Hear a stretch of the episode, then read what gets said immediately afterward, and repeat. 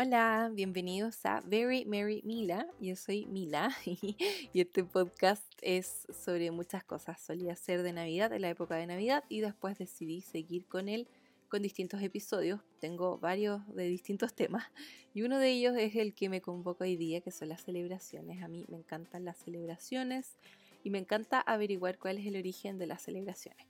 Hoy día les voy a hablar sobre fiestas patrias, que son las celebraciones eh, tradicionales acá en Chile, para como las celebraciones patrióticas en el fondo. Eh, tengo que partir igual con una aclaración. Yo soy básicamente como el Grinch de, de las fiestas patrias o del 18, como se le dice acá, porque es el 18 de septiembre cuando se celebra. Eh, nunca tuve mucha costumbre de celebrarlo, nunca le tuve mucho cariño a la celebración en sí, porque simplemente no acostumbraba participar mucho en ella y es raro porque yo que no hago, o sea, me gustan las celebraciones que sea. Ya les voy a contar un poco por qué no me gusta tanto el 18, así que voy a partir con esa aclaración, así que eh, para que sepan que tampoco vengo a contarles, o sea, no vengo a contarles cosas malas en realidad el 18, yo les voy a contar mi experiencia porque a mí no me gusta tanto, eh, pero también dije, ok, me pasa que conozco las tradiciones que existen acá en mi país, obviamente, y hay dos cosas, bueno, no, no dos cosas que me pasaron, sino que varias cosas que me pasaron. Por un lado, me pasó que me di cuenta que ahora que estaba anotando varias cosas como con respecto a que es el 18 de septiembre acá en Chile, cómo se celebra y todo, me di cuenta que hay un montón, un montón, un montón de tradiciones y si algo que a mí me encanta son las tradiciones. Y lo encontré súper interesante, me encantó darme cuenta que hay muchas más tradiciones y cosas como entretenidas más de las que yo pensé.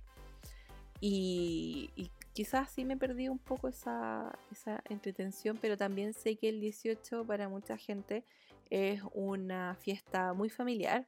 Y yo siempre estoy con mi familia, tenemos muy buena relación, hacemos muchas cosas juntos. Y, siempre eh, de chica me crié con familia que no estábamos todos en la misma ciudad, entonces tampoco acostumbramos a juntarnos toda la familia y hacer algo en grande, entonces también por eso no tengo esas tradiciones como de juntarse y de hacer todo lo que hace mucha gente. Yo sé que no soy la única, yo sé que hay mucha gente como yo que en esta época está pensando en Halloween y no pensando en el 18 de septiembre, pero sé que no estoy sola, pero aún así soy minoría yo creo. Hay mucha gente acá en Chile que lo celebra. Y por un lado, eh, encuentro súper bueno. Siento que en realidad acá no se celebra tanto por un tema tan patriótico, sino que es como una tradición. La gente no es que sea tan patriota acá, encuentro yo. Eh, y hablando con otra gente, como que mucha gente concuerda con eso, que no es tanto el patriotismo, sino que es como eh, las tradiciones, juntarse con la familia. Em, ¿Qué se acostumbra a hacer para el 18? A los que no son de acá, porque ya en el episodio pasado les conté que me escuchaban en 20 países, no podía creerlo, y, sé que me escucha gente de otras partes, así que les voy a contar un poco de cómo suele celebrarse y cuáles son los orígenes, porque en realidad a mí me pasaba eso, que me di cuenta que con todas las celebraciones me pasa que me gusta mucho averiguar cómo cómo surgen en realidad, de dónde provienen esas tradiciones, cuál es su origen eso lo encuentro sumamente interesante. Así que esa es la parte que yo quiero explorar porque a mí me interesa saber y porque estoy segura que aunque hay mucha gente que celebra el 18 de septiembre, quizás no sabe tanto cómo se origina o cuál es o por qué hacemos ciertas tradiciones. ¿Qué se hace? Bueno, está el 18 de septiembre, que en realidad de ahí les voy a contar un poco la historia, pero básicamente lo que se celebra es la primera Junta Nacional de Gobierno, que fue el 18 de septiembre de 1810 no es el día de la independencia oficial acá en Chile, eso fue el 12 de febrero de 1818. Esto no lo estoy leyendo, lo leí hace un rato, no me acordaba de la fecha, pero soy buena para acordarme los números, así que lo tengo anotado por ahí, después les voy a contar un poco qué pasa con eso. Pero básicamente eso, nosotros celebramos el 18 de septiembre eh, porque fue la primera Junta Nacional de Gobierno, que fue como el primer momento en el que eh, como que se organizaron para en verdad comenzar con la independencia de Chile, que éramos colonia española. Así que Así que eso lo encontré eh, interesante. Eso es algo que muchos sabemos, muchos chilenos sabemos que en realidad no es el día de nuestra independencia. Y ahí les voy a contar algunas teorías de por qué, em, por qué es que se celebra el 18 de septiembre y no el 12 de febrero. Así que voy a contarles eso, pero básicamente se celebra eso, el 18 de septiembre. Y el día 19 de septiembre también es feriado porque es el día de las glorias del ejército. Así que es el día en que se hace una parada militar y salen a desfilar todos los, carabineros, que es la fuerza policial en Chile, sale la, fuerza naval y los militares y me carga, sorry, yo sé que hay gente que le gusta y que está acostumbrada a verlo, yo nunca he visto em, la parada militar, eh, mm, a mí en lo personal me da lo mismo, como que Ay, aparte que yo creo que, bueno, este año obviamente no se va a hacer por el tema de la pandemia, pero yo creo que ya cada vez hay más como rechazo hacia muchas de esas instituciones. Así que mm, a mí nunca me han gustado en general. Así que, bueno, no sé, no puedo, eh, no puedo decir muchas cosas buenas de eso porque simplemente no me gustan. No, no encuentro, encuentro demasiado fome eh, ver eso. Así que igual les voy a contar un poco cómo nace. Eh, pero en lo personal no, no es, no sé, a mí no me gusta. Hay muchas cosas que no me gustan. Ven, soy el Grinch del 18. Em, ¿Qué más no me gusta el 18? No me, una de las cosas que no me gusta es que es el exceso. Y yo no tengo nada en contra del exceso. O sea, ¿qué onda? Como que no podría... No, yo soy demasiado intensa. Me encantan todas las cosas así como demasiado. El tema es que es como que fuese el único día en el que la gente siente que puede salir y así tomar a morir. Y lo que me da es que siempre hay muchos accidentes de tránsito. Bueno, no solamente en esta fiesta, pero siento que en esta más que ninguna. Y es como mucho. Y la cantidad de carne que se consume, de animales que matan, los rodeos, todas esas cosas a mí me cargan. Yo soy vegetariana hace 6 años, pero en realidad no es que yo ahora o desde hace 6 años que odie esto, sino que en realidad nunca fui tampoco muy, muy fanática del tema de la carne, del tema del rodeo, siempre lo odiado, como que hay mucha gente que sigue con eso porque es tradición, yo espero por favor que pronto lo prohíban, porque aunque sea una tradición es una basura. Eh, Así que por eso les advierto que si ustedes son full mega fanáticos de estas cosas, por favor dejen de escucharme, paren esto, dejen de seguirme, bloqueenme sus vidas. Eh, si no les gusta. Eh, obviamente los que me escuchan ya, bueno, ya me conocen, yo creo que no, no esperaban otra cosa de mí. Pero por si acaso, en realidad, tampoco es que yo quiera tirarle mala onda a esta celebración en general. Encuentro, no encuentro en realidad, hablando con una amiga, me di cuenta que era algo muy familiar yo nunca lo vi así porque en realidad nunca lo celebramos mucho. También me pasa que em, mi familia, por el lado de mi mamá, eh, son ellas de papás españoles, entonces ella no se crió con las tradiciones típicas como de celebrar el 18 de septiembre, nunca. Tampoco nos inculcó eso a nosotros, pero simplemente no porque no les gusten, sino que es porque no se crió con eso. Mi papá por su lado tampoco tuvo como una infancia muy marcada por esa celebración.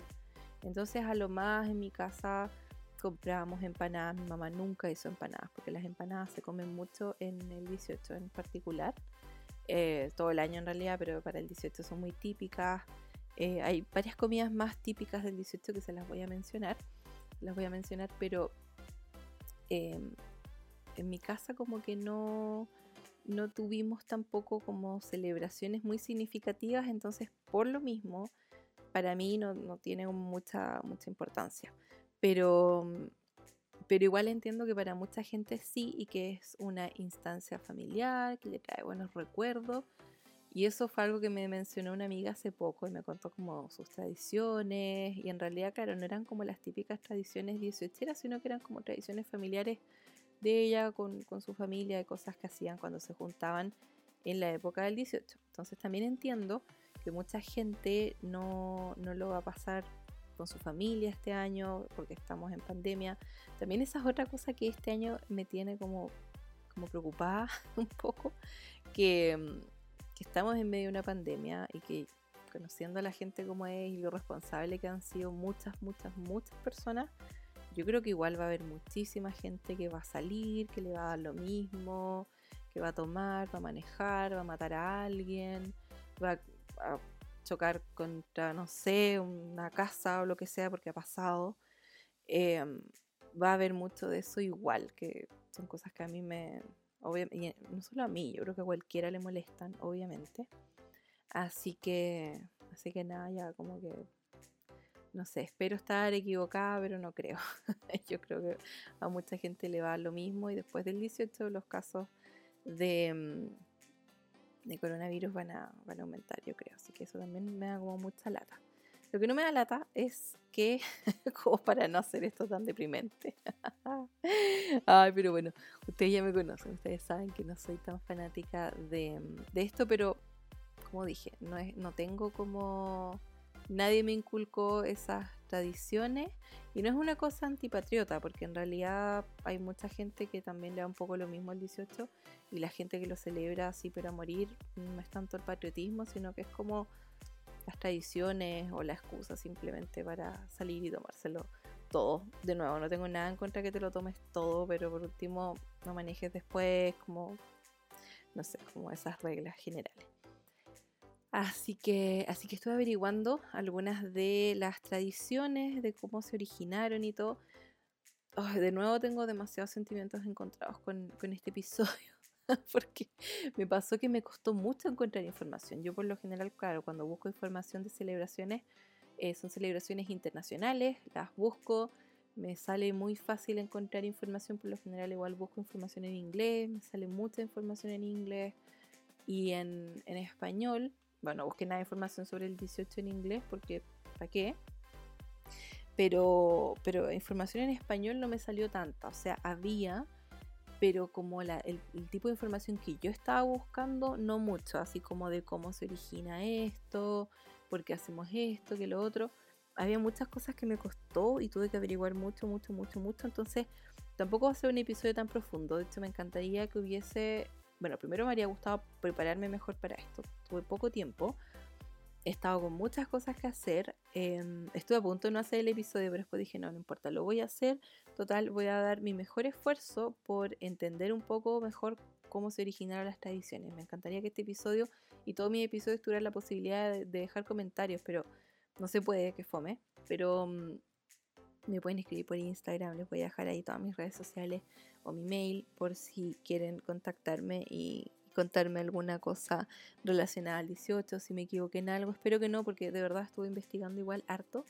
Y fue un poco frustrante no encontrar info así como, como tener que buscar y buscar y buscar. Y tampoco quedé tan satisfecha con la investigación que hice, porque de verdad que no, no hubo caso, no encontré así todo, todo, todo lo que yo quería o lo que yo esperaba. Pero bueno, ¿Qué más hace para el 18? Para el 18 eh, la gente se junta, tenemos el 18 y 19 que son feriados y mm, están las fondas o las ramadas em, y son como lugares en el fondo donde tú vas a, divertirte, tienen eh, puestos de comida, tienen música, la música tradicional es la cueca y que es un baile también, ahí les voy a contar un poquito bueno, no lo tengo acá. Déjenme buscarlo que tengo acá un par de páginas abiertas. Eh, a ver, les voy a contar un poco sobre las fondas. Em, dice acá que las fondas son estas de la página aboutspañol.com. Voy a darle todas las fuentes de todas las partes donde saco la info porque cuando lo busco en otra, para otros episodios generalmente es Wikipedia, páginas como muy grandes, acá son páginas más chicas.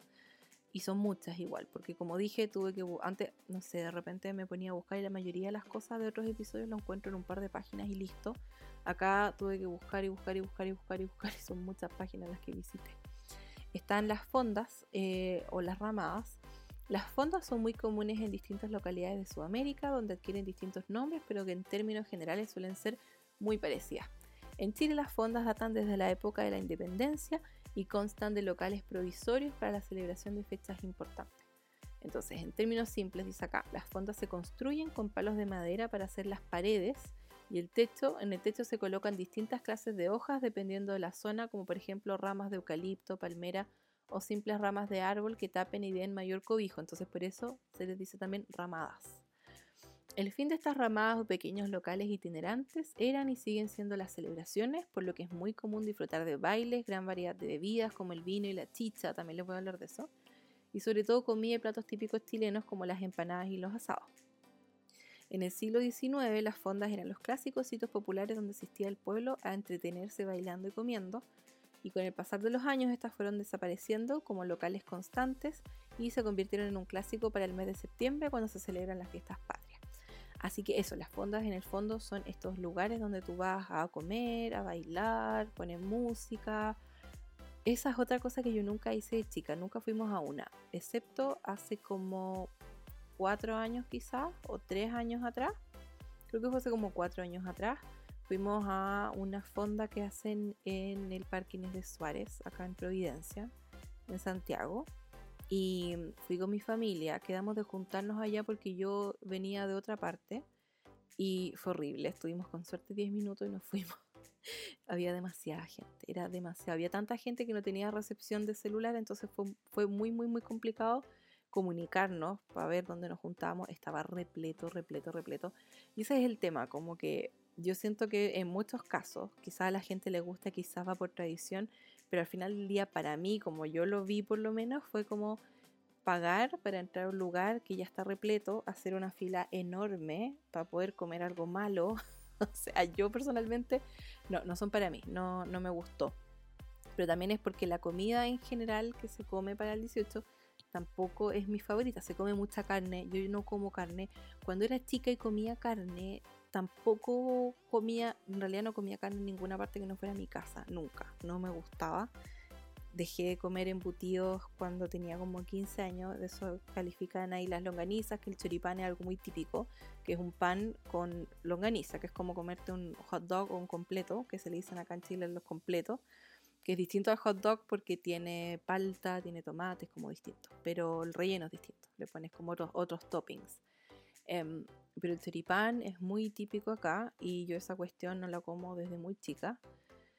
Dejé de comer carne roja como durante 10 años antes de hacerme vegetariana, entonces tampoco comía carne, las empanadas de carne tampoco me gustaban mucho. Entonces siempre fui muy mañosa con el tema de comer carne afuera de mi casa y por lo mismo como que no, no era algo que me, que me llamaba mucho la atención. Así que no. La cueca, me acuerdo que nos enseñaban a bailar cueca en el colegio, en educación física. Me cargaba porque la música es una cosa que no soporto. Sí disfruté cuando en el colegio, igual como en cuarto básico, nos hicieron bailar el sausau, que es el baile pascuense. Me encantó eso, lo disfruté demasiado y me encanta la música, todavía me acuerdo del baile, de la canción, me acuerdo todo. Me encanta, eso lo encuentro muy, no sé, es como, es un, es un ritmo que me gusta mucho más. La música que tiene, como suena la cueca, eh, el baile me da un poco lo mismo, pero la música en sí es una cosa que no la puedo escuchar, no la soporto, pero es que me supera, es de esas cosas. Esa música, la cumbia, qué horror, me puedo morir, y el punk. esos tipos de música, el reggaetón lo puedo escuchar, lo puedo bailar, no, escucharlo no en realidad, o sea, como que si estoy en una fiesta y lo ponen ya lo bailo pero en mi casa no voy a escucharlo. Em, pero no, es que me muero, no me gusta la cueca. Nos enseñaron todos los años en el colegio, eh, yo aprendía como para la nota y me sacaba una nota ahí nomás yo creo. No me gustaba mucho, no es tan complicado ni nada, pero no era mi estilo. la ropa, la típica ropa como de chinita se llama, que es cuando es esos vestidos coloridos, o está el, el de guasa elegante, el guaso que tiene ese poncho, y las, no me acuerdo, esas cosas que se pone ahí para que suene el zapato, no me acuerdo el nombre, sorry. Pero bueno, toda esa vestimenta eh, tampoco era como, como lo mío. Em, pero, pero bueno, igual aprendí a bailar cueca, no sé bailar cueca actualmente, obviamente, conozco como algunas cosas, pero pero no me sé como el, porque es todo un proceso, pues se baila como siempre de la misma manera, tiene como un paso para acá, para allá, eso no, no, no lo sé la verdad.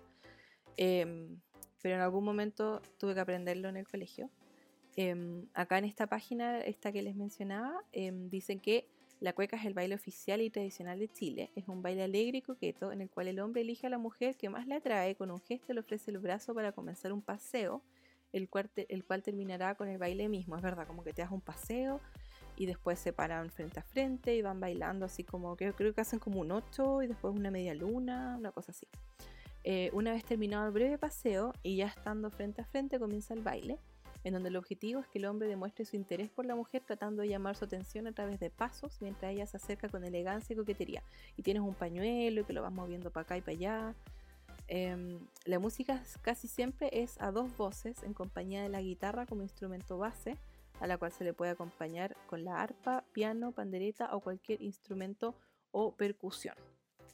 Entonces eso, y creo que también como que simula este coqueteo entre el gallo y la gallina, es como toda una cosa así como, como coqueta. Entonces eso, eso de imitar el gallo con la gallina lo encuentro entretenido. Eso ya de que, el hombre tiene que traer la atención de la mujer y que la mujer como que se hace la, difícil y todo eso, ya lo encuentro estúpido obviamente porque no están los tiempos para pensar en eso. pero eh, pero esa, esa, es básicamente eh, la cueca. Así que si alguien de afuera lo quiere investigar, los invito a que lo busquen en YouTube y, lo vean y conozcan un poco más como, esa tradición. Creo que es bueno conocerlo. Yo he visto eso un montón de veces, obviamente en algún momento lo bailé, pero nunca, nunca así como disfrazada de la ropa tradicional y eso. Creo que una vez cuando muy chica, así como en kinder y de guasa elegante, siempre, siempre. pero pero no, no, era, no era tanto lo mío. Em, así que eso, está la cueca, está, bueno, esa música que a mí lo personal no me gusta, em, pero sí hay muchas cosas relacionadas al 18, están también las payas, que son como estas rimas que la gente dice, que es como, es como así como una batalla de rap, pero con payas. eso también lo encuentro chévere. Eso de las rimas y eso a mí me gusta, eso lo encuentro entretenido. Em, también hay un montón de otras cosas, por ejemplo, em, bueno, lo que a mí no me gusta, lo que más odio en realidad es el tema de los asados y el rodeo. El asado en, sí es porque es como el exceso que hay de, asado, de carne, de animales, es, mucho. Y eso es algo que siempre me ha cargado el rodeo igual. Ojalá que algún día lo prohíban. Pero hay otras cosas que son súper choras. Están las empanadas, como les dije, que son súper típicas. Eh, que por lo general son de pino, eh, que es como carne picada con cebolla, huevo, pasas. Una combinación que jamás me gustó, o sea, con pasas me muero. Le ponen una aceituna negra también. No acaso, nunca me gustó. Eh, de hecho, tampoco me gustan las empanadas fritas, me gustan las que son como con una masa así como gordita, rica, pero al horno. Eh, ¿Qué más? La masa de hoja tampoco me gusta para las empanadas. Tiene que ser como una masa así como, como rica, como crocante. Em, no tan crocante, eso sí, como la, no tan crocante como la, la de hoja, que se desarma entera. Y la empanada de queso tampoco me mata, como que prefiero alguna con verduras, con champiñones, alguna cosa así. Así que no, sí soy demasiado mañosa. Están también los típicos dulces que acá la mayoría de los dulces tienen manjar o dulce de leche, que es esta mezcla que, que, se obtiene, por ejemplo, si la leche condensada, un tarro de leche condensada, tú lo dejas hervir varias horas en una olla con agua, eh, se convierte en manjar, que es como una crema de leche como caramelizado. También se hace si tú mezclas em, leche con azúcar y lo revuelves durante mucho, mucho rato, mucho, mucho rato al fuego. Eso después se espesa y queda como un color café, así como, eh, o un dorado, como, como rico. A mí me gusta el manjar, no soy tan fanática de él, pero igual me gusta. Pero todos los dulces tienen manjar. Están los alfajores, están como esos típicos dulces de la ligua que no me gustan mucho. Están los de Millahue, esos me gustan, que es un lugar típico de acá camino a Viña, como por Curacaví. Eh, hay una cueca que dice chicha de Curacaví, eso sí lo sé. La chicha me gusta, que es un, a ver por aquí sale creo, la chicha sí, acá sale. Eh, la chicha es una bebida muy tradicional y típica, siempre presente en las celebraciones de fiestas patrias. Existen variaciones en sus ingredientes dependiendo de la región del país en que se encuentre, pero en general la chicha es una bebida artesanal con bajos niveles de alcohol que se obtiene a base de la fermentación de ciertas frutas. Eh, acá dice que se cree, se dice, perdón, se dice que su creación viene previo a la llegada de los españoles a América. De hecho, el pueblo indígena mapuche, que, eh, los mapuches son el pueblo indígena acá en Chile, para los que todos los que somos chilenos sabemos eso, pero los que no, eh, les cuento eso. Y se, de hecho se cree que el, el, no, de hecho el pueblo, no se cree, perdón, el pueblo indígena mapuche consume un tipo de chicha realizada a base de maíz o trigo. En la zona centro es más común encontrar chicha preparada a base de fermentación artesanal de la uva. Sí, es verdad, esa, esa me gusta. y también se le agrega harina tostada en algunos casos y ahí se llama chupilca. Eso nunca lo he probado, de hecho no tenía idea que se llamaba así. Em, otra variación muy popular ocurre en la zona sur, especialmente en la región de los ríos, por ahí por Valdivia, donde la clásica chicha de uva se reemplaza por un fermentado de manzana, que es más fresco y suave que el tradicional, es como una sidra de manzana. Eh, así que eso es la chicha, es como una bebida súper dulce, rica. El problema es que es dulce y te puedes tomar una y dos y tres, igual te ataca. Eh, así que, pero a mí me gusta la chicha rica. Em, nunca tomamos en realidad, nunca compramos, pero ahora como que me antojé, ahora me dieron como ganas de tomar chicha. Qué rico. Em, así que bueno, tenemos los alfajores que son rellenos de manjar. Ah, lo que está diciendo Miyagüe, Miyagüe están ahí en, en Curacaví y ellos también tienen dulces tradicionales. A mí los únicos que me gustan es que tienen merengue, tienen manjar y tienen una hoja. Y a mí esa hoja no me gusta, la encuentro como desabría, como guacala. Pero las cosas con merengue, yo soy fanática del merengue. Cualquier cosa que tenga merengue me encanta. Excepto una cosa muy dieciochera, que son los pajaritos, que es una masa que es con levadura y son unos pancitos redonditos que crecen así mucho y se les pone encima merengue. El problema es que te los comes y como que te ahogan porque son demasiado densos, demasiado pesados. El merengue como que no se le echa mucho y como que se pone como pegote a mí nunca me gustaron. Yo tenía una nana cuando chica que los hacía y como que les tengo cariño porque me recuerdan a ella, pero no los compro ni los como, no me gustan. Pero como que pienso en ellos y me acuerdo de ella y eso sí me gusta, un bonito recuerdo. Pero, pero a mí en lo personal no, no me gustan. Y hablé con unas amigas de eso y tampoco a ninguna le gustaban. como que también les traían recuerdos de chica. Y, y, y, eso sí, como que era como un poco nostalgia pero no era muy fanática de los famosos pajaritos. Bueno, ¿y qué otras cosas son típicas del 18? Están también, bueno, los tragos, está aparte de la chicha, está el terremoto, que es un trago con pipeño, que es como un vino, no sé si es un vino que es no filtrado o, que simplemente es más barato, pero sí es más barato y creo que es no filtrado. Em, tiene pipeño, tiene helado de piña y granadina. Y en algunos casos le echan Fernet, que es un licor como más amargo, pero un poquito. Eh, esa cuestión, bueno, se llama terremoto, porque ustedes saben, acá hay muchos terremotos. y, mm, y es de esas cosas que tú las tomas, es dulce, por lo general son vasos grandes que tomas de eso. Entonces es dulce y como que de repente también como que te agarra nomás. Y es como un terremoto. Eh, esos, bueno, a mí no me gustan mucho, son muy dulces, no me gustan los tragos tan, tan, tan dulces. Otro es el Borgoña, que es vino tinto con frutillas, tampoco me gusta. Está el jote, el vino con bebida, pero el vino es, es el vino, es vino, bebida, con B corta, B larga, para cualquier lado. El vino con bebida Em, esa cuestión, bueno, no sé a quién le gusta, como que no es algo tampoco típico, es como lo que toma la gente así como cuando ya está muy curada, yo creo. eh, acá la chupilca, que era este que les dije, el vino con harina tostada, o chicha con harina tostada. El navegado, que es como muy típico también en invierno, que es como el, es un vino especiado también, es parecido como al... Em, Mulled Wine, que es en inglés, o el Blue Wine, que es en alemán, que seguro lo estoy pronunciando pésimo, pero es como eso, un vino especiado. Em, ¿Qué más? Bueno, la chicha, la piscola también es muy típica acá en Chile, que es este eh, bebida generalmente de Coca-Cola, por eso se llama piscola, y tiene pisco, y eso es un destilado también. Em, yo ya no puedo tomar eso. Tomé tanto así como hace algunos años atrás cuando salía y carreteaba y mucho. me patea. Eh, ¿Qué más es muy típico? Hay algunos juegos también.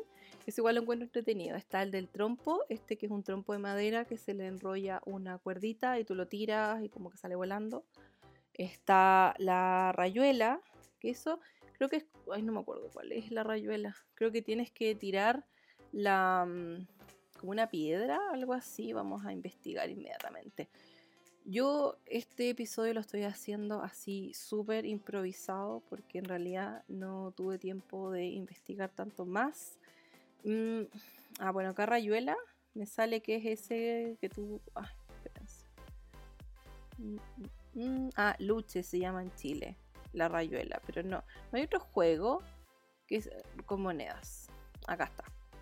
Eh, una variedad de la rayuela consiste en dibujar una línea cerca de una pared y en este caso se le pega a la pared con la moneda para que rebote y caiga hacia la línea. Igual que en el juego anterior, quien se acerque más gana. Ya, es como una cosa así. Em, creo que nunca lo jugué. el, el, emboque, que ese es divertido porque es como un cosito de madera y tiene como un agujero y, tiene que entrar en un palito. Entonces tiene como, va agarrado como de una cuerda, entonces como que tú tienes que como mover el palito para que el palito haga mover la cuerda y, ahí al otro extremo de la cuerda va amarrado esta otra cosa de madera, lo estoy explicando pésimo. Em, y tiene que embocarse en el fondo, como meterse en ese palito. Eh, ese juego a mí me gusta. Me gusta porque es como un poco em, destreza manual.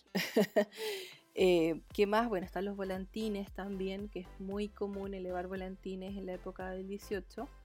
Em, los volantines, de hecho, por lo que estoy investigando, empezaron, o sea, comenzaron en China y llegaron acá en, como a mediados del siglo XVIII.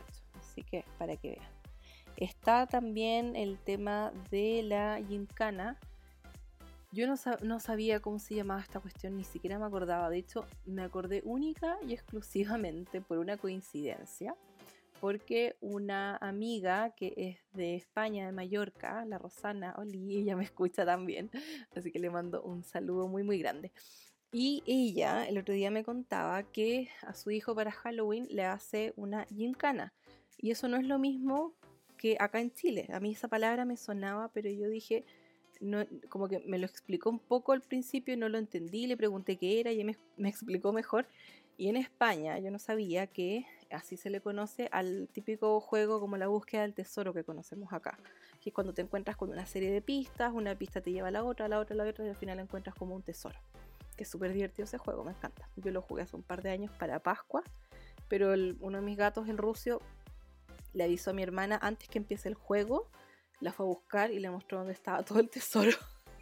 y arruinó todo mi juego, el gato maldito. Ay, qué risa. Bueno, la Gymkhana también es, eh, acá tiene otra, otro significado, escribe igual. Es J, va J, perdón, G-Y-M-K-A-N-A. Y yo pensé que se escribía distinto, de hecho, pero no. Así me aparece en varias partes y es una serie de pruebas que tú haces o distintos juegos que es súper divertido. Y eso es muy popular en varias partes. He visto, yo lo he visto en las películas y todo. Así que seguro varios conocen estos juegos que, por ejemplo, eh, está dentro de ellos la carrera de tres pies, que tú te juntas con alguien y se amarran los pies, entonces al final en vez de correr con cuatro pies, corren con tres entre los dos. Em, también está la carrera del saco, creo que se llama, que es cuando te metes en un saco, esto es como de papas y tienes que ir saltando y saltando hasta llegar a una meta. El que llega primero gana, lo mismo con la carrera de tres pies. Está... Em, ¿Cuál más? Hay uno que cuelgan unas manzanas. Bueno, todo esto yo me enteré de este juego, yo ni me acordaba, ni siquiera me acordaba.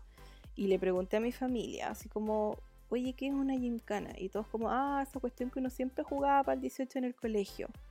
Y yo no me acordaba, po. Y claro, eh, en realidad eso es como de las pocas cosas que, que, en realidad me gustaba mucho de la época del 18, porque era como muy competitivo, yo soy muy competitiva, entonces me encantaba jugar. No me gusta perder, pero me encanta ganar, más que competir. Eh, la cosa es que habían varios juegos, había uno que amarraban unas manzanas, como que colgaban de un hilo, y tenías que agarrarla con la boca, tenías que morderla. También creo que estaba, por lo que me dijeron, eh, lo que me dijo mi familia, ese juego que también es como muy típico de Halloween en el hemisferio norte por lo menos, o en Estados Unidos al menos, eh, de, mm, Norteamérica, Canadá también, de poner en un balde manzanas, eh, agua y manzanas y también las tienes que agarrar, también las tienes que agarrar con la, con la boca. Eh, había uno que tenías que buscar algo en un como un bowl que tenía harina y tenías que sacarlo con la boca, entonces quedas con toda la cara llena de harina.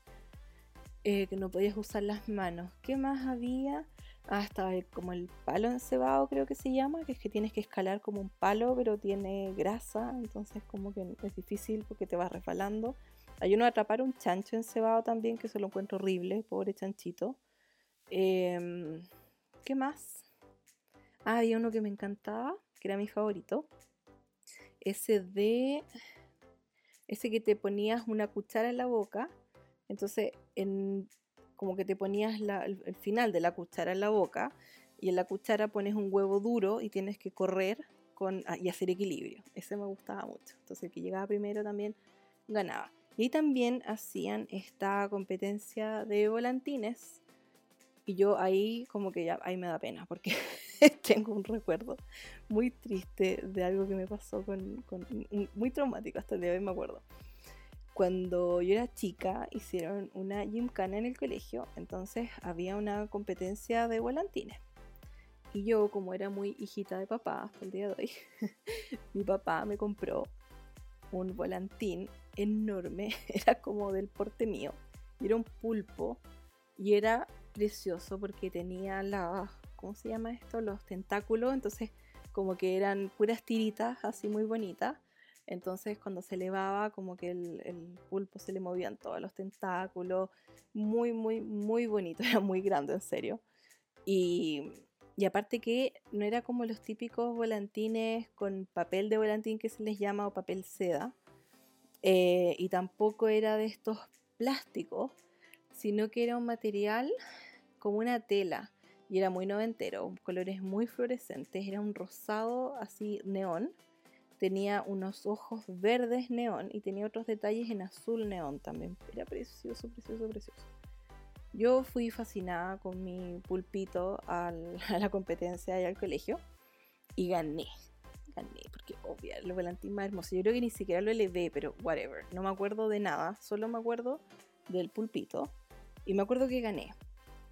Y que estaba súper feliz. Y de repente estábamos en. Bueno, estábamos afuera en el colegio, pero en donde estaba como la cancha de fútbol y de tenis y todas esas canchas y cosas. Em, estábamos ahí. Y, me acuerdo que que yo dejé el pulpo tirado por ahí, me fue a jugar con mis amigos, qué sé yo. Y ya cuando se acabó toda la cosa, fue a buscar mi pulpo y no lo encontraba. Y no estaba ni una parte. Y me pongo a buscarlo, preguntando por el pulpo, y de repente llega, me acuerdo perfecto de quién era, la Gabriela, que era una niña del otro curso. Yo estaba en el B, ella estaba en el A. Y llega la Gabriela y era así como bien, bien bruta para sus cosas. Después de grande me caía mejor, pero cuando chica me caía muy mal. Y, y la cosa es que ella llega y me dice, aquí está tu pulpo. Y me pasa el ojo del pulpo. Lo habían agarrado, no sé, sus compañeros. Lo destruyeron al pobre pulpito. Lo destruyeron. Y me entregó el puro ojo, así como los mafiosos. Han cachado como que te mandan como, no sé, matan a alguien y te mandan como la mano del tipo. O la cabeza del tipo. Sí, igual que los mafiosos. Esto era lo mismo. así como es lo mismo. Ay, qué dramática. Pero igual, así, como aquí está tu pulpo. Toda dramática también, y me pasa. Y entonces me acuerdo, tengo esa imagen visual. Y yo, ataca. O sea, o sea, yo siempre, hasta el día de hoy, siempre digna. Entonces, como no mostré ninguna señal de ningún tipo de emoción. Nunca, nunca hago eso. Entonces fue como, ya, whatever, ¿cachai? Como no importa lo recibí, me llevé el ojito. Por dentro estaba muriéndome, estaba muriendo, sí, me quería morir. Así que esa es la historia trágica de mi pulpito. Era precioso, era como una tela. No sé si se acuerdan como esas, como que se llamaban como casacas noventeras, como esas chaquetas que eran como, como tipo cortaviento, así como muy, como una tela muy delgada, en colores muy neón, que no te abrigaba nada, era como fría la cuestión. Pero era como esa tela, así como una tela muy delgadita. Colores neón, era tan bonito, era enorme. Y hasta ahí nomás, llegó el pulpito chiquitito, me da pena. así que se fue como mi primer evento traumático, bullying todo el rato. Maldita Gabriela, odiela, odiela tanto como yo. No, no le deseo mal, pero ojalá que no le den aguinaldo para este 18. el aguinaldo es también algo súper, súper común en, para el 18, que es como un, bueno, no sé cómo se llama en otros países, pero es como un bono que te dan con tu sueldo eh, para que tú celebres el 18. Bueno, no te lo dan con tu sueldo porque em, te lo dan antes, te lo dan en esta época. para que tú eh, puedas comprar. Es una plata extra en realidad, dinero extra que te dan para que tú puedas, no sé, comprar cosas para celebrar con tu familia. Así que eso también es, muy típico. Eh, ¿Qué más? Bueno, están los anticuchos también que se comen mucho para el 18, que son estos eh, como fierros donde tú pones carne y verduras y lo pones a la parrilla. Em, ¿Qué más? También, bueno, yo acá ahora a veces cuando hacen, así como a veces hacen en mi casa, pero así como porque sí, ¿no? No porque sea 18 nomás, a veces hacen, no muy seguido. Eh, mi papá no usa casi nada la parrilla, en realidad, porque yo no como carne, mis hermanos tampoco comen. Ellos son más como pesetarianos, como que sí comen mariscos y cosas así, pescado. No como nada, pero igual en general carne acá se consume muy, muy, muy poca. Así que, así que a veces hacemos anticucho y yo de repente si me animo, eh, y por me animo me refiero a si mi hermana lo hace, eh, le ponemos tofu o algo así, o simplemente con verduras, igual rico. Em, ¿Qué más? Bueno, y aparte que yo soy súper jodida, como que nada que toque la carne puede tocar mi comida, nada, pero es que no me gusta una guacala. Entonces, eh, también como que tiene que ser en una parte especial de la parrilla, que esté perfectamente limpia, que no la toque nada de carne. No, soy súper, súper jodida con eso. Como que igual si agarraste con una cuchara algo, tienes que agarrar con otra lo que es de vegetales. No, yo con eso soy súper, súper complicada, lo admito. Em, así que en realidad nunca, bueno, en realidad nunca me han gustado los asados, así que tampoco he ido a muchos. Y si es que voy a uno, como que me llevo mi comida y, listo. O como antes y después llevo algo para picar. Entonces, como no sé, algunas papas fritas o algo, nada que tenga que ver con la parrilla. Ahí como que me las arreglo. Em, ¿Qué más? Pero eso es como muy típico. Los anticuchos, los eh, choripanes, que son estas longaniza en pan, que no es como el típico pan como de completo o hot dog, sino que son es un pan eh, marraqueta, se llama acá. Bueno, acá en Santiago se llama marraqueta, en otras partes se llama pan batido, pan francés también se les dice. Mm, creo que eso, esas son algunas de las cosas súper súper típicas del 18, pero obviamente no son cosas que todo el mundo hace. Algunas cosas sí, otras, otras no tanto. Em, y tengo yo por acá anotadas algunas, algunas curiosidades. De nuevo les voy a pedir disculpas porque tengo todo más o menos desordenado, como que quise hacer este episodio más improvisado, porque era hacer eso o no hacerlo. Así que, así que lo siento. Pero también se me olvidó hacerles como esto que hago siempre, como pintarles un escenario, que se imaginen dónde estamos. Como que, ay, si yo soy honesta, como que si yo tuviera mi propia fonda o mi ramada, ¿Cómo me lo imagino? Así como, como un lugar, bueno, muy hygge, que me encanta ese concepto danés, ¿cierto? Como todo acogedor, como que tendría hartos colores, no los típicos, blanco, azul y rojo, no, como que no, no me gusta tanto. Preferiría como colores brillantes, mucho rosado, me encanta, mucho blanco, bien iluminado, velas por todas partes. Eh, tragos ricos también, espumante para todos. Y, no sé, como remolinos, pero de colores. Hice unos remolinos de colores eh, que les mostré en mi Instagram, que los pueden hacer. Estoy súper orgullosa porque igual logré hacer como todo el mecanismo de, mm, de cómo se mueve y todo. Así que quedó bien bonito. Los voy a poner en la terraza. No lo hice con colores típicos, lo hice con papeles bonitos que tenía en la casa. Así que eh, con eso fui feliz. eso es como lo más 18 que hice en, para este 18. Así que tendría remolinos de colores, tendría sillones cómodos y música rica, buena ondi. Em, ¿Qué más haría? Haría empanadas, eso me gusta, me gustan las empanadas. Pondría terremotos, sí, me gustan igual el terremoto. Eh, o sea, no me encanta porque es muy dulce, pero igual lo pondría. Mm, ¿Qué más? La chicha, eso me gusta. Eh, ay, no sé qué más. Volantines no, estarían prohibidos. Todos los volantines prohibidos. Eh, para, para no acordarme de todo mi trauma.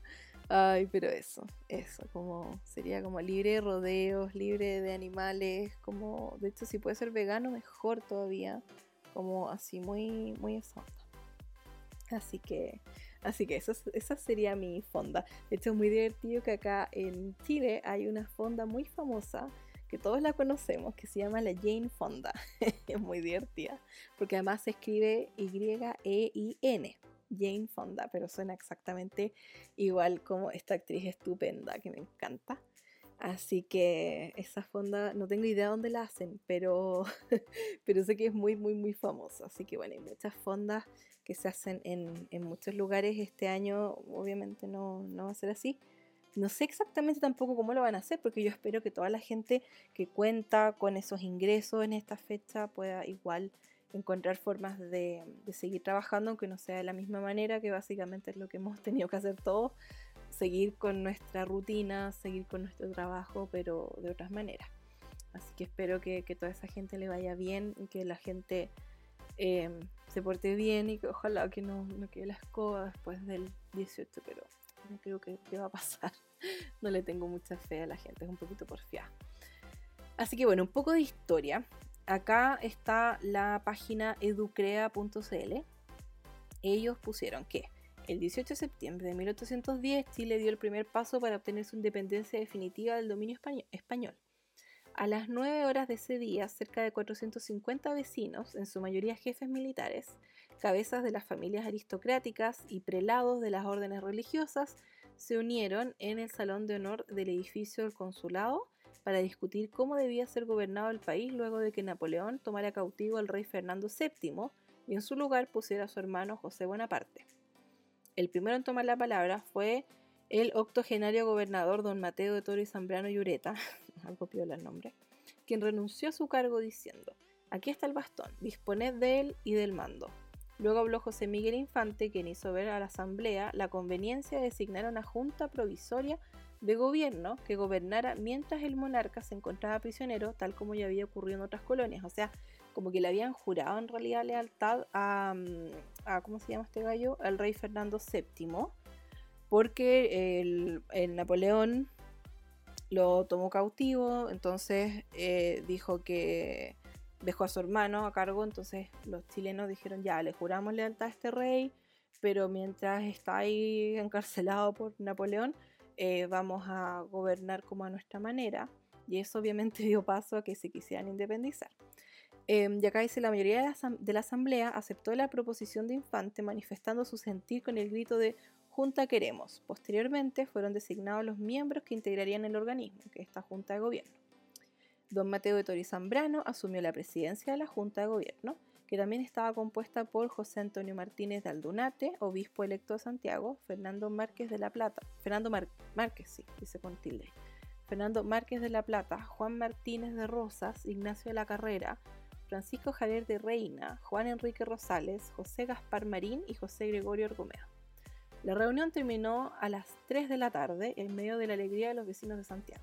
Las campanas de las iglesias repicaban y el pueblo celebró con fiestas y bailes. Con la designación de una junta de gobierno, el pueblo de Santiago reconoció y proclamó el principio de la soberanía nacional. Sin embargo, la verdadera independencia de Chile se logró ocho años después, el 12 de febrero de 1818, cuando Bernardo Higgins firmó en Talca el acta de juramento de la independencia. Así partió. ¿Y qué pasa con el otro día, que es el 19 de septiembre, que es el Día de las Glorias del Ejército? Acá dice, el 2 de diciembre de 1810, o sea, el mismo año de la primera junta, la primera Junta Nacional de Gobierno creó el primer Ejército Nacional, que debía obtener la independencia e identidad de Chile. Bernardo Higgins fue el encargado de entregar a los soldados una doctrina, una doctrina militar, fundando así la Escuela Militar. Bueno, Bernardo Higgins se considera como el padre de la patria y toda la cuestión, y de él les voy a contar un poco eh, también qué pasa, qué pasa con él. En 1915, el entonces presidente Ramón Barros Luco instauró el Día de las Glorias del Ejército. A todo esto Ramón Barros, o sea, Barros Luco, yo no sé si este gallo era el que le gustaba el pan con carne y queso o jamón y queso, porque acá en Chile hay dos tipos de sándwich, que es el Barros Luco y el Barros Jarpa y uno es con carne y queso y el otro es con jamón y queso. Nunca supe cuál era cuál.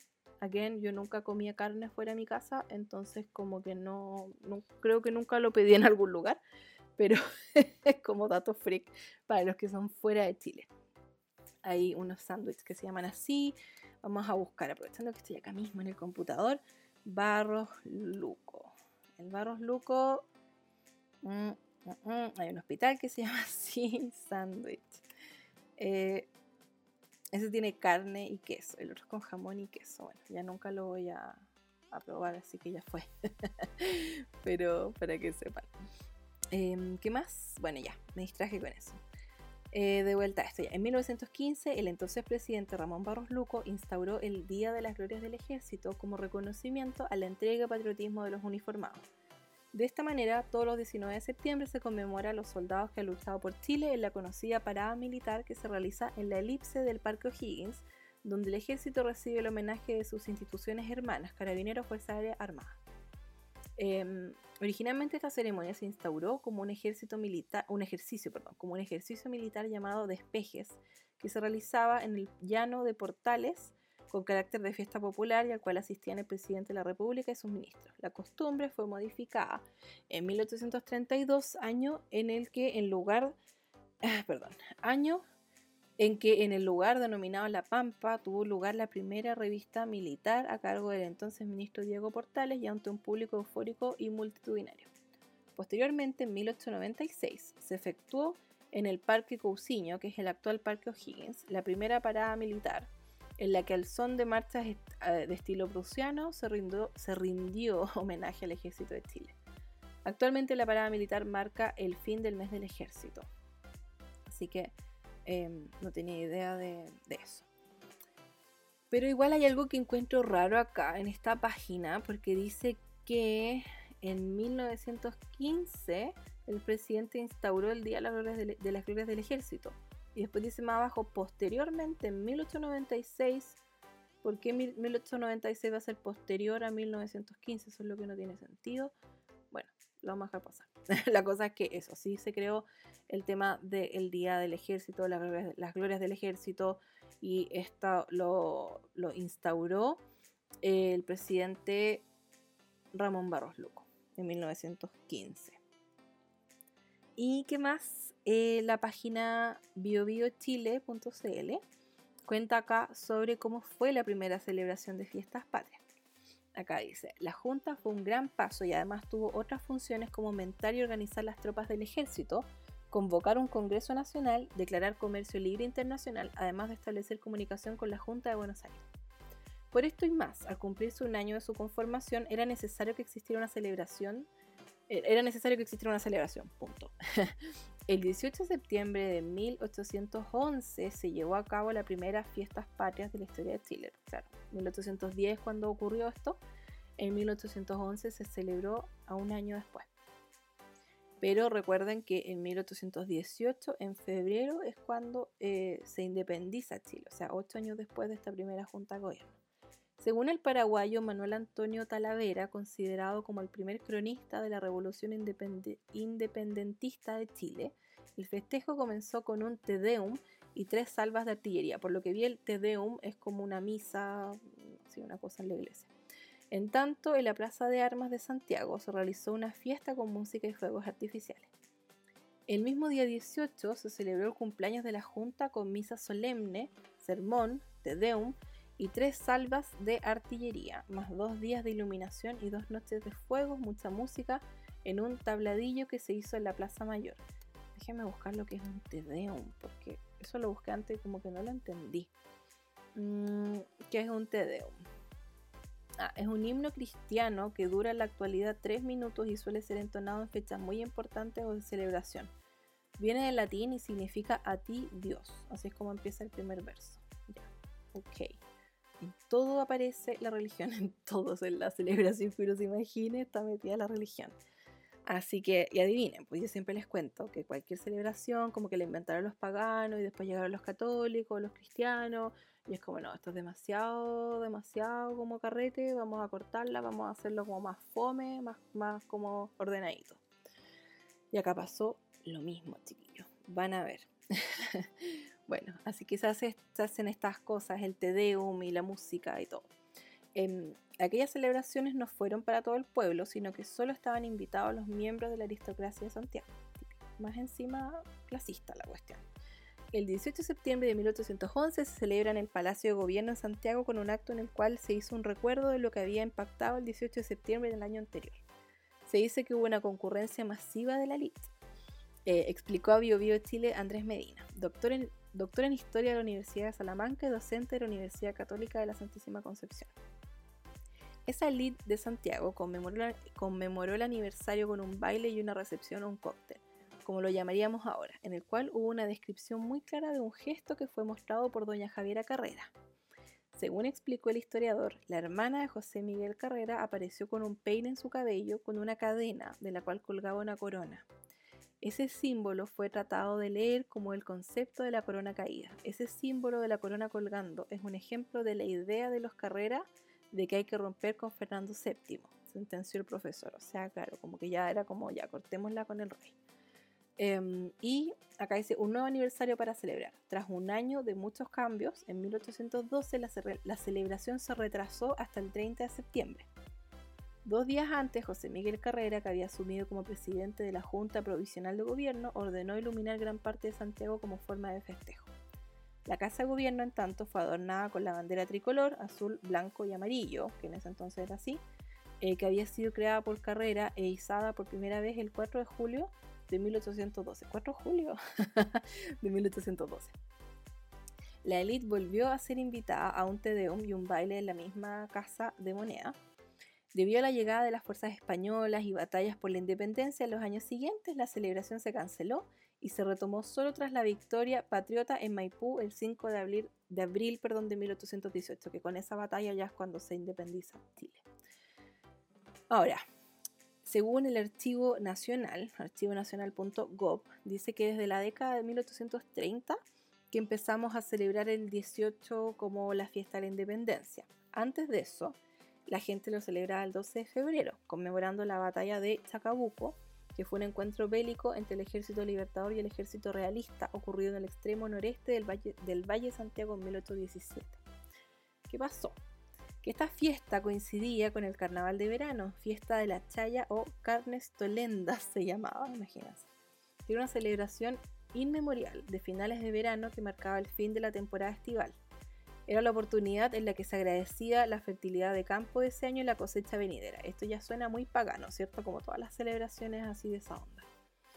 El desenfreno general que acarreaba el festejo era considerado por los racionalistas del siglo XIX como una manifestación de incivilización y barbarie, o sea, una barbaridad, que no coincidía con los ideales austeros y europeizantes que ellos perseguían. O sea, ¿cachai? Como que, como que básicamente encontraban que era una rotería esta cuestión y se tenía que acabar.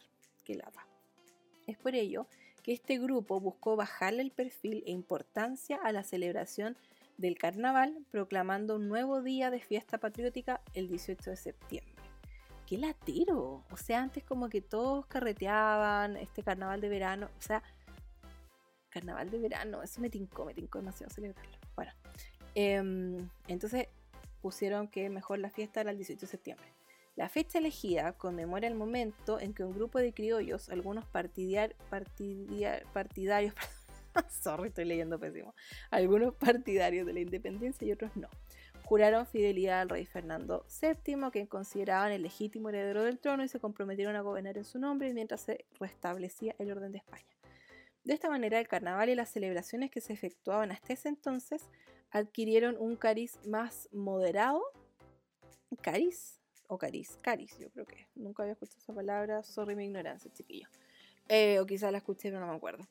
Em, mm, mm, mm, bueno, entonces ya empezaron como a bajarle el perfil y, y, se empezó a celebrar esto a fines del invierno, ¿cierto? Porque ahora empieza la primavera, estamos terminando el invierno y pasa a ser una fiesta propiamente urbana y muy controlada por las autoridades e instituciones del orden de esa época. Que fome típico. Es como, no, esta cuestión es demasiado carrete, vamos a parar.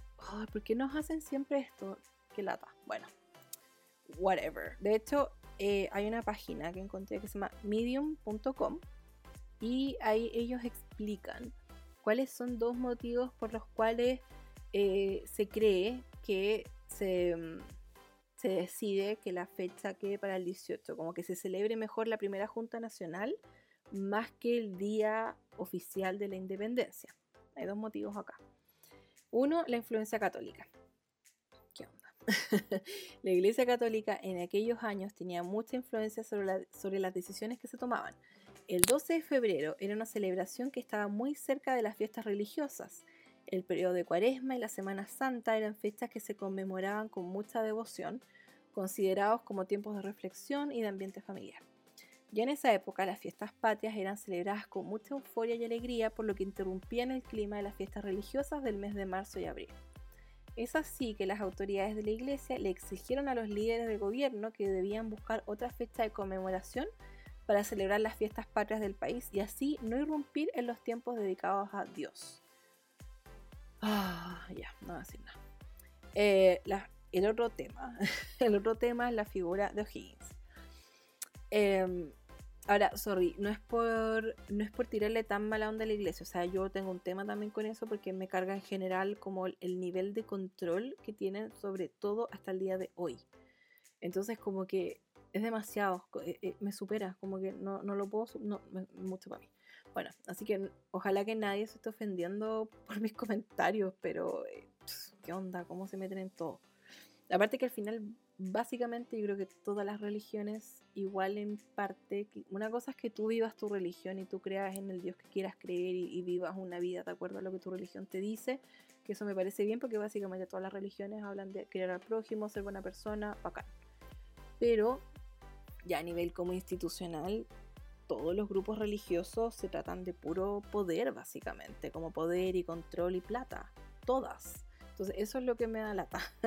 Como ese es mi problema con las instituciones en sí. No tanto la gente que cree o no cree en Dios, me da lo mismo. Pero creo que la fe es súper importante para mucha gente. Fe es lo que quieras tener fe en realidad. Pero, pero qué onda, o sea, ¿cómo, cómo el nivel de control? Que es como, no, no vamos a celebrar cuando, cuando es oficialmente la independencia, sino que es como, chao, córrala porque a nosotros nos molesta. ¿Qué onda? bueno, o sea, yo podría decir también como corran esto porque coincide con mi preparación de Halloween, como que me molesta, corranlo. Pero nadie me pesca. Yo feliz de volver al carnaval de verano. No sé quién se une, cuéntenme después. Podemos ahí inventar una celebración extra con carnaval de verano y no sé si empanadas porque hace calor, por lo menos acá. Eh, pero bueno, para otro día vemos eso. Em, otro motivo por el cual también se cree que se cambió esta fecha, o sea, como que en realidad son dos influencias grandes, como que no es que se crea una teoría por sobre la otra, sino que como que se juntaron dos cosas. También está el tema de la figura de O'Higgins, porque es cierto que Bernardo O'Higgins es considerado como el padre de la patria, uno de los principales libertadores que consiguieron la independencia de Chile. Pero en las primeras décadas del siglo XIX la situación era diferente. Si bien O'Higgins, quien fue quien firmó nuestra acta de independencia el 12 de febrero de 1818. Luego de ese periodo se fue quedando cada vez más rezagado. Incluso fue exiliado al país vecino, a Perú, por su derrota tras una revuelta ocurrida en el año 1823. De ahí en adelante, las fechas y actos que habían sido ejecutadas por Bernardo Higgins comenzaron a ser cuestionadas. Dentro de esas estaba la Declaración de Independencia, por lo que la fecha del 12 de febrero era un hito que se asociaba a la imagen de un libertador que había sido derrotado y exiliado. Pobre.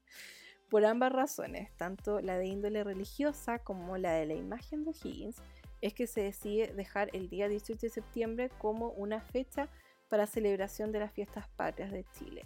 ¿Ven? Está metido en todos estos cabritos de la iglesia. Y bueno, ¿qué más encontré? Encontré un poco de, esto es lo último, sí, esto es lo que encontré en la página de rockandpop.cl.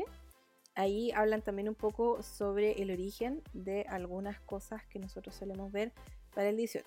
Está, por ejemplo, el tema de la cueca.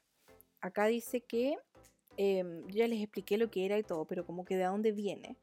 Em, acá dicen que existen diversas teorías sobre su origen, como la de Benjamín Vicuña Maquena, que postulaba su nacimiento de la samba, samba clueca, samba clueca, adjudicándole así una raíz africana mezclada con elementos criollos y que fue introducido por africanos en su paso por Chile antes de ir a Perú. Mm, interesante. O también está la teoría del musicólogo Carlos Vega, quien aseguró que la cueca llegó a Chile en el siglo XIX, por ahí por 1824. ¿Cómo? Proveniente de Perú, de un baile de ese país, la samba cueca. La se llama samba clueca y esta se llama sama cueca, la de Perú. Una danza derivada de la samba con influencias africanas y criollas. Pero al final es todo africano y criollo, bacán. Eso sí, ya se llegó a un consenso respecto a su origen y se le adjudica a la samba cueca y sus antecedentes arábigo-anduleses. Y es posible, que es posible encontrarla en todo el país. De hecho, esa fue una de las razones para que el 18 de septiembre de 1979 fuera promulgada como baile nacional. En 1979, recién ahí, no tenía idea. Eh, imagínense, en 1979 fue promulgada como baile nacional, o sea, no hace mucho. Em, ¿Qué más? Em, ya. En el aspecto estrictamente musical posee un esquema formal unitario, con una sección repetida que termina formando un fragmento musical de 52 compases al que se, llama, al que se le llama pie. Su duración bordea el minuto 20 segundos. Generalmente se bailan tres pies de cueca. Ah, tampoco sabía eso. Em, ¿Qué más? Lo de las empanadas. Em, por acá dice que es, poco lo que se sabe de su origen. De hecho, es verdad, yo busqué así como por todas partes y tampoco me sale como demasiada info. Pero se cree que provendría, provendría de la gastronomía española, por lo menos eso es lo que decía el historiador Eugenio Salas Pereira en su libro Apuntes para la historia de la cocina chilena, donde señala que esta preparación era muy popular en ese país desde el siglo XIII. La empanada europea de masa de acá se convirtió en la versión criolla que conocemos actualmente, horneada con grasa y rellena de pinu. Sale con U, no pino. Bueno, whatever. Asumo que se escribe así, no sé. Que era la forma en que los indígenas. Ah, ahí está. Aquí mismo me lo explicaron. el pinu, nosotros lo conocemos como pino, que es esta mezcla con. Em, acá dice, con carne picada, cebolla, pasas, huevo y ají y así es como, se le, como le nombraban eh, los indígenas a esta mezcla. Como que después se, llamaba pino, pero acá sale pino porque así es como le llamaban los indígenas. Mm, mm, mm.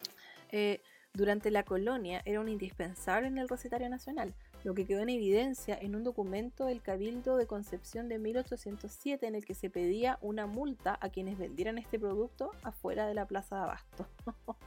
Así que imagínense, en esa época ya en 1807 ya era muy famosa la empanada.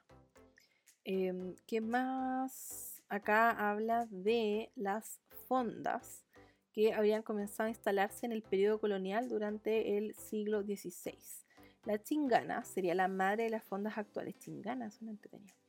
Traída por los campesinos que se instalaban en los suburbios de la capital, la idea de estos lugares de esparcimiento era que sus visitantes se pudieran divertir y se transformó en uno de los más importantes lugares de sociabilidad durante el siglo XIX y parte del siglo XX.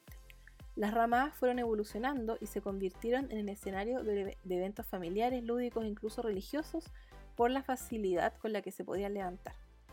De hecho, uno de los boletines de, de decretos de gobierno en 1818 prohibía establecer ramadas durante las festividades de Pascua, justo en la época en que las clases dirigentes se encargaron de transformarla en la expresión más emblemática de los programas festivos republicanos. en fin. En el siglo XX, la inauguración de fondas y ramadas tomó más fuerza en los festejos. A diferencia del siglo XIX, en que los programas oficiales hacían referencia a regocijos, volantines, carreras y, carreras y música, sin mencionar específicamente estos recintos de entretención popular. De hecho, por lo que leí por ahí, también decía que en las fondas antes la gente se podía quedar a dormir loco eso. Me imagino que era hace, mucho tiempo. Aparte que como que no sé si tenían como un lugar donde podías dormir o estaba ahí tan curado que Filo podía dormir ahí. No, no sé la verdad. Pero eso es lo que logré averiguar con respecto al 18. Espero que igual los haya entretenido algo este episodio. les juro que hice todo lo posible por encontrar la mayor cantidad de información posible. Me costó, me costó, todavía hay cosas que no entiendo, pero, pero bueno, hablando con mis amigas y todas las que les gusta el 18 y que lo disfrutan, lo encuentro, lo encuentro entretenido ahora, ahora que me puse a investigar más. Em, como que, claro, yo nunca le, agarré cariño a la celebración porque em, como que no, no, no sé, no tengo esa costumbre tampoco. Eh, entre que yo no presenté interés y mi familia tampoco eh, estaba tampoco muy interesada. Eh, siempre fuimos como más de celebrar otras cosas, pero me gustó eso de la gincana. Eso como que me trajo buenos recuerdos. Eso me gustaría volver a hacer otro día, como lo de las competencias y cosas así. Eso está muy entretenido. Así que a ver si más adelante organizo alguna cosa. También me encantó lo del carnaval de verano que se hacía. Eh, así que qué impresionante como todas las celebraciones provienen de cosas que hacía la gente en la buena onda, lo pasaba regio, hacía lo que quería y después como que llegan toda la gente así como ya más eh, o religiosa o como más, como se me olvidó la palabra, pero así como medio puritanos. Eh, y lo empezaron a criticar y tenía más influencia y como que destruyeron esas tradiciones. O sea, en el fondo igual, hasta el día de hoy, como que sigue siendo mucho exceso, la gente igual se toma el 18 como el, un fin de semana para tomar y comer a morir, como que mucha gente se lo toma así, tampoco es como que hay ah, patriotismo extremo, ni, ni tampoco que se asocie con la religión, no, no sé, yo creo que igual que la Navidad y otras fiestas, como que puede ser lo que el significado que tú le des en realidad. Para alguna gente la Navidad significa comprar y es como un puro día y para otra gente es como más pasarlo bien y es un mes, dos meses, diez meses como en mi caso. Pero bueno, así que eso con lo que pude averiguar sobre el 18. Cuéntenme ustedes qué opinan o cómo lo celebran. De todas maneras, como sea que lo celebren, espero que lo pasen bien que, aunque sea una celebración distinta a los otros años, que igual puedan estar en contacto con su familia, hacer algo entretenido si es que suelen celebrarlo. Y si no suelen celebrarlo, no importa, hagan igual algo rico solo porque sí, no tiene por qué ser algo tan disechero, pero puede ser algo entretenido igual. Yo probablemente igual coma alguna empanada. Mi mamá dijo que las iba a hacer, pero cuando dice las voy a hacer es como que compra la masa y las rellena con algo rico igual bien por mí, a mí me da lo mismo, como que, haga lo que quiera. Mi mamá ama cocinar, pero nunca ha sido como de hacer empanadas, yo creo que como que le da lata. Pero, pero ahora tiene la masa, así que probablemente comamos empanadas. Otra cosa que se come también para el 18 es el mote con huesillo, también me carga. El huesillo es un durazno deshidratado, entonces tú como que lo preparas para que se rehidrate un poco y como que tiene un juguito y se come eso con mote Ay, me acuerdo me dan ganas de vomitar. Sorry, pero que me da tanto asco la textura del mote. Yo puedo comer mote como en, por ejemplo, el, como un risotto de mote rico. Como en cosas así, preparaciones saladas. Pero esa cosa que es como un. Es como un, un agua. El jugo es rico igual. Pero tomar el jugo nomás. Pero un huesillo. Y el jugo. No, y el mote ahí volando, flotando. No, no me gusta. No hay caso con eso. Es como, no, no, como que no. no, simplemente no. Ay, pero hay muchas, muchas, muchas tradiciones chilenas. Eso me gustó, me gustó mucho. Que involucra mucha tradición, involucra un montón de actividades como muy únicas. Me gustaron los juegos, algunas comidas me gustan, algunos tragos me gustan. Soy independiente, así que no recibo aguinaldo, pero eh, espero que muchos de ustedes sí. Eh, yo sé que ha sido un año complicado también hay varios que, han tenido que arreglárselas también así. Espero que, que no tengan recuerdos traumáticos con sus volantines como yo. y que si tienen espacio y pueden ir a elevar algún volantín igual entretenido. Si alguno tuvo alguna vez un volantín como el mío, cuénteme, me encantaría saber. Yo todavía pienso en mi, en mi pulpito, pero que con ganas de, eso de la, de la gincana, de hacer esa serie de pruebas y cosas entretenidas, a ver si más adelante organizo algo así con mi familia. Pero eso chiquillos, así que espero que lo hayan pasado bien, que se hayan entretenido un rato conmigo. Sorry si fui demasiado grinch, pero es que me gusta igual ser así, como real, onda. No, nunca voy a fingir que me gusta algo que simplemente no me gusta tanto. Eh, pero admito que fue buen ejercicio haber investigado sobre el 18, porque como que... Y haber hablado con mis amigas sobre ese tema también, como que me di cuenta que no es tan fome como, como la imagen que yo tenía en realidad. Investigando y todo, como que también me entretuve.